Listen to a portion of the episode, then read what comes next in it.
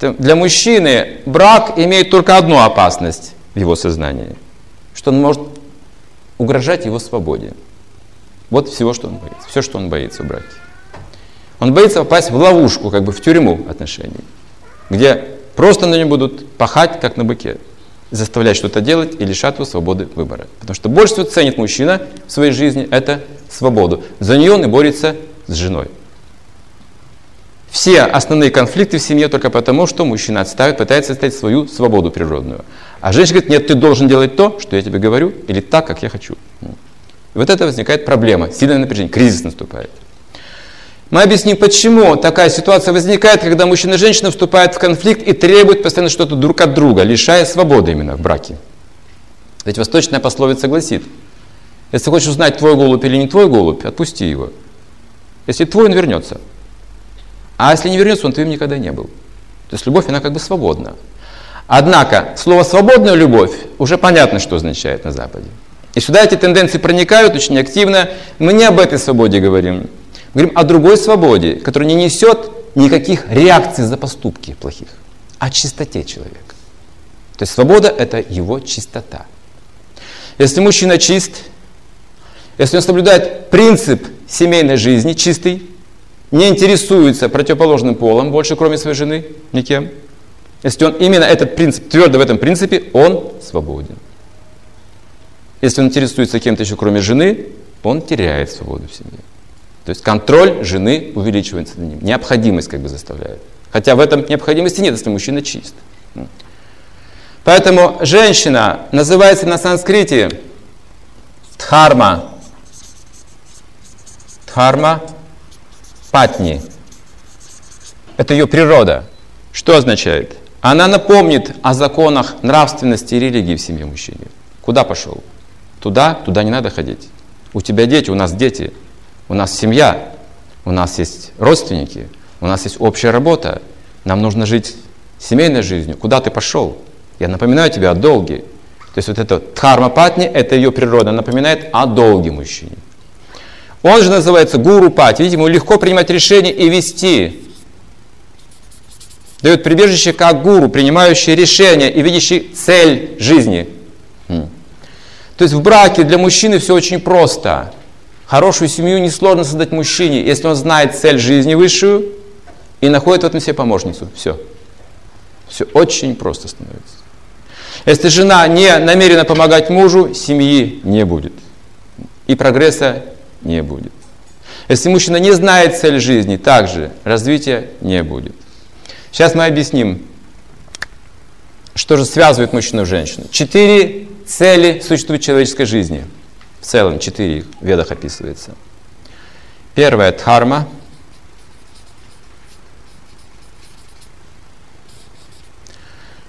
Сразу объясним слово дхарма. Много значений. Говоря современным языком, чаще дхарма обозначают как э, религия. Это не очень точное как бы, описание. В том смысле, что есть законы, существующие законы нравственности морали, как бы законы Бога. В этом, в этом смысле да, дхарма также религия. Но дхарма означает цель, дхарма означает свойство неотъемлемое, дхарма означает природа, путь тоже дхарма, состояние тоже дхарма. Сейчас мы объясним. Центральное ключевое понятие дхарма – природа. Сейчас теперь еще внимание. Есть дхарма природы вокруг меня, это что же природа? Тоже дхарма, верно? Там есть свои законы, это тоже дхарма. Путь, законы, свойства, то, что мы описали. И есть моя природа, дхарма. И когда эти две дхармы соответствуют друг другу, это и называется дхарма, законы дхармы. Когда моя природа не соответствует общей природе, это называется адхарма, проблема, конфликт, разногласие, дисгармония, дисбаланс. То есть моя природа соответствует, гармонизирует с большой природой, с социумом, с окружающей средой. То есть я ее не загрязняю, я тут ничего не порчу, не мешаю развитию естественному, как бы природному, а, не устраиваю конфликтных ситуаций, какие-то революции, насилия и так далее. Адхарма.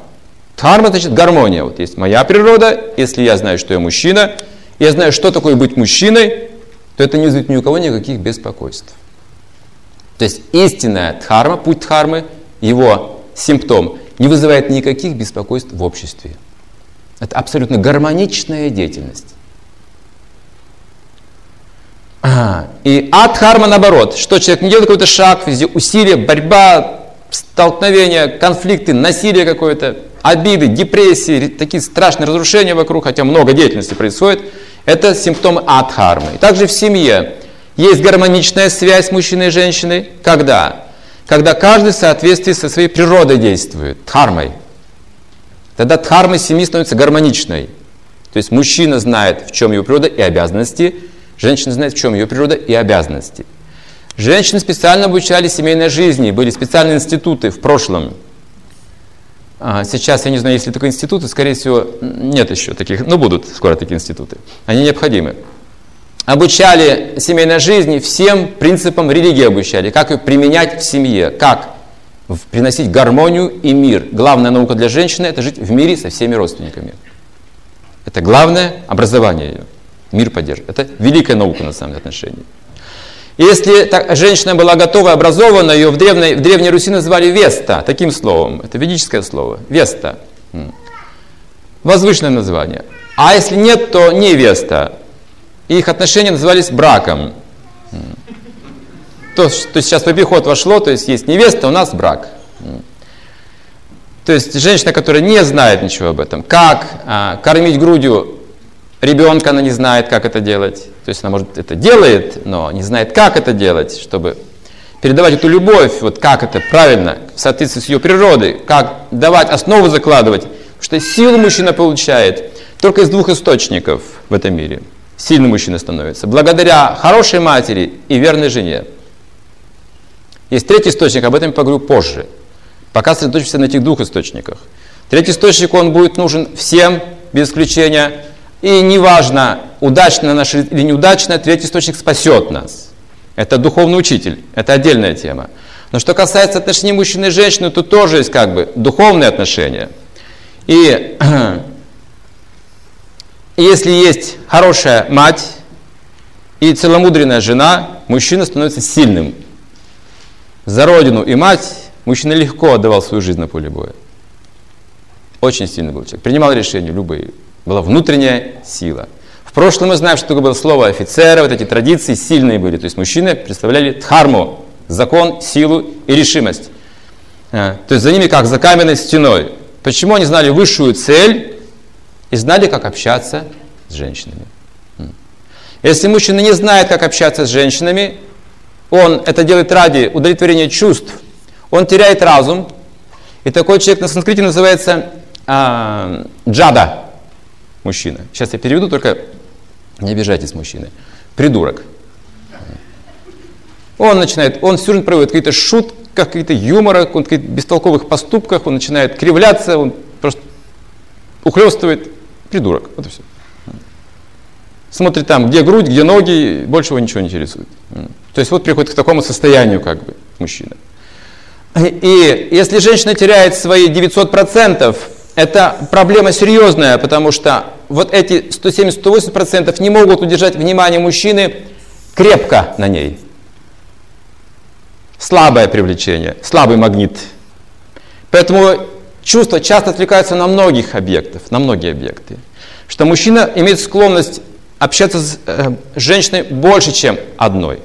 Склонность. Но смотря какая женщина. Если она целомудренно имеет такую глубину, необходимости уже в этом нет. Она легко держит внимание на, на, на себе в течение всей жизни практически. Они легко справляются с какими-то проблемами в семье. И если эта глубина уходит через эмансипацию, когда женщина подражает мужчине, то вот эти 170-180% мало, тогда нужно привлекать еще телом большей частью. Вот сейчас эта телесная культура Запада идет оттуда. Это говорит о том, что женщина теряет внутреннее могущество. Внутренне она уже скована, наполнена страхами, беспокойствами. Как привлечь мужчину? Интеллект не развит для этого. Сейчас нет таких институтов специальных. Сейчас их как мужчин и женщин одинаково воспитывают. Это недопустимо вообще. Абсолютно недопустимо для мужчин и женщин. Это... Мы портим все, всю цивилизацию таким образом. Женщину нужно воспитывать отдельно. Она не, не должна подчиняться тем же дисциплинарным мерам, как и мужчина, говорится. К ней неприменимы просто дисциплинарные меры. Она развивается только в условиях любви и больше никак и нигде. В другом случае это существо неисправимое вообще. Если нет любви, женщина не исправляется. В принципе, жизнь просто останавливается. Она просто медленно угасает. И красота ее угасает, и радость жизни, вот эта внутренняя ее сила, глубина вот этой особой черты, все становится, приходит в упадок. Как бы. Поэтому женщина в детстве, она воспитывается любовью отца. Это естественно, что отец любит свою дочь. Так. И воспитывается именно любовью отца. Его примером, его словами, отношением к матери. Отец для нее главный пример будет. Поэтому это не трудно, если есть отец, пример, есть отношения с родителями хорошие, уже девочка, она защищена прекрасным образом. Кроме этого, когда она выходит замуж, муж должен любить ее обязательно. Под защитой мужа находится, любящего мужа. А в старости ее должны любить дети. То есть на каждом этапе жизни женщина окружена любовью и заботой. И это называется чистота женщины. Это называется основа, как, основа чистоты цивилизации. Если нет такой заботы любви, женщина становится доступной для многих. Она не удовлетворена. Она чувствует себя несчастной, хотя есть отец, есть вроде бы муж или есть дети, но если нет любви, она становится доступной для других людей. И ее же несложно обмануть, вот в чем дело. Она же глубоко воспринимает слова мужчины. Когда он признается в любви, обещает что-то, она, как правило, верит в это все, глубоко принимает, близко к сердцу. А потом сожалеет, зачем я поверил в это все. Но я уже поверил, теперь мне больно, так больно, меня обманули, и роковая ошибка в моей жизни, понимаете, ведь я же жизнью жертвую на самом деле в этих отношениях. То есть для женщины одна ошибка может стоить всей жизни в силу глубины. Так и говорится в древних книгах, один шанс быть счастливой есть у женщины только в жизни, по большому счету. Если говорить о глубине их как бы, природы, то один шанс, настоящий, остальные, ну, как получится уже. Не расстраивайтесь, я скажу потом хорошую вещь, то есть мы найдем выход, не беспокойтесь. Я понимаю ситуацию, я же живу, я же вижу все это. Мы сейчас обсуждаем как бы вот дхарму, дхарму, в чем вот ее сила, дхарма. И если мы следуем своей природе в целом, в стране, в семье, дхарма, исполнение своей профессиональной обязанности тоже дхарма, семейные обязанности тоже дхарма, природа, свойства, долг, путь, цель, знаем все эти вещи – это автоматически приводит на уровень артхи. Арт, артха, следующая цель жизни. Артха, вот правильно напишите. Артха. Артха означает то, что очень для нас полезно, желательно, то есть экономическое развитие. Любая полезная вещь называется артха. А любая бесполезная вещь называется анартха. Например, в сердце есть зависть. Что это такое? Анартха. В сердце есть любовь, артха. Хорошо. Хорошо, плохо. В сердце есть как бы то и другое. И вот дхарма приводит к артхи, а адхарма к анартхи. Например, заводы, все эти отходы, грязь, политика становится сложнее и сложнее, насилие все больше и больше, абортов 20 миллионов в год, каждый год на планете – Пока мы здесь сидим, каждую минуту уничтожается больше 100 тысяч животных на бойнях. Просто поток идет насилия. Не говоря уже о том, что делается в морях сейчас, опустошают. Уже, уже экология морей, океанов нарушается из-за деятельности человека. Э, и то есть есть анархия, есть какие-то вещи уже неблагоприятные, как побочные продукты этого развития, что нам трудно уже в городах из-за пробок, из-за того, что нет воздуха, уже продается давно вода, и мы привыкли к этому. И солнце также скоро продавать нужно будет на берегах, там солярии, эти, где чист, чист, чистый воздух продают в Токио. Это называется анартха, следствие от. Если же есть харма, мы действуем согласно природе и в соответствии с природой окружающей, то артха. Природа сама все дает урожай необходимый, сколько нужно человеку. Природа откликается на его любовь. То есть человек очень влиятелен, видите, сам по себе, как существо. Он влияет на все окружающие существа. Мы были вот как-то недавно здесь, вот, проездом в Астане, столица Казахстана, и там есть павильон знаменитый, это столица Казахстана, его строит этот город недавно, он уже, знаете, такой, напоминает Эмираты, там по проекту японского архитектора строят, и это делают столицу Казахстана. Это как это гордость, знаете, необычное что-то, это не похоже ни на что, как другая планета. И там одно из замечательных сооружений, это А, павильон, где есть а, океанариум, самый большой в Азии, в центре степи Казахстана, океанариум, представьте, это чудеса. Под этим океанариумом проложен туннель с прозрачными стенами, где вы можете ходить прямо по дну океанариума и смотреть, что тут вокруг плавает, акулы и все остальное, такие чудеса. Там также есть а, лес такой сказочный, джунгли, где куклы, такие практически живые куклы, крокодилов, там кинг-конгов, динозавров, то есть они двигающиеся со звуком, вот, вот такие чудеса. И там в, эм, в фойе этого большого павильона такого космического есть как бы система рек и озер, созданные искусственно еще. Небольших таких, но вот есть. И там плавает вот такая рыба еще. Ну и поскольку это павильон, там нельзя рыбачить. Там никто не, не охотится за рыбой. И когда я подошел к э, берегу этого пруда искусственного, с чистой водой журчащей, там, знаете, все это сделано прекрасно, фонтанами, с этой рыбой, вся рыба бросилась ко мне навстречу. Она высунула голову, открыла рты все. Видели такую зречку? Вы когда-нибудь тут, здесь что у нас течет? Кубань.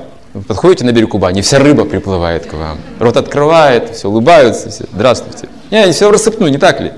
Человек пришел. А, а человек разный бывает. Кто-то добрый, кто-то недобрый, непонятно, как с человеком вообще общаться. Природа вся в замешательстве находится, что у них интеллект ниже, независимо от поведения человека. И таким образом это, распро... это распространяется настроение на все, на растения, на животных, на воздух, на эфир, на звуки, на тонкие энергии. Мы что хотим сказать? Что необходимо осознавать тонкие энергии. И первое, кто в этом помогает мужчине, это женщина, поскольку она тонка. Как действует женщина? Она не может сдвинуть вот такую большую глыбу, 5 тонн. Не может. Может. Она знает, как строить эту жизнь. Она построит рядом вот такую глыбу. Это интеллект женщины. Если мужчина просто будет собирать народ там как-то, то женщина делает по-другому. Она выстраивает жизнь вот таким вот образом. Смотрите внимательно. Как очень мудро и просто она делает. И вот такое нажатие кнопочки, и глыба падает. Она достигает этих целей. Она прекрасный политик по своей природе. Она стратег, она видит будущее. Итак, откуда теперь, представьте, откуда теперь эти все идеи у нас научно-технического прогресса? Просто сидите комфортно, нажимаете кнопку, и все работает. Откуда? От женщины. Она такой ученый. Она дает эту, это направление развития. Почему такие красивые машины у нас? Мы стремимся такие дома построить. Мы сказали, мужчина по дереву может жить. Это женщина делает руками мужчины. Вдохновляющая сила. А уже разум применяет именно мужчина. Когда чувства не мешают, мужчина становится ученым, экспертом в принятии решений и с точки зрения выбора. То есть у него есть характер, а это очень важно. Уметь выбрать. Свобода выбора очень могущественно проявляется у него. Свобода, видите? Свобода выбора. Вот в чем важно. Это означает, что этот человек, мужчина настоящий, восприют к любой цели.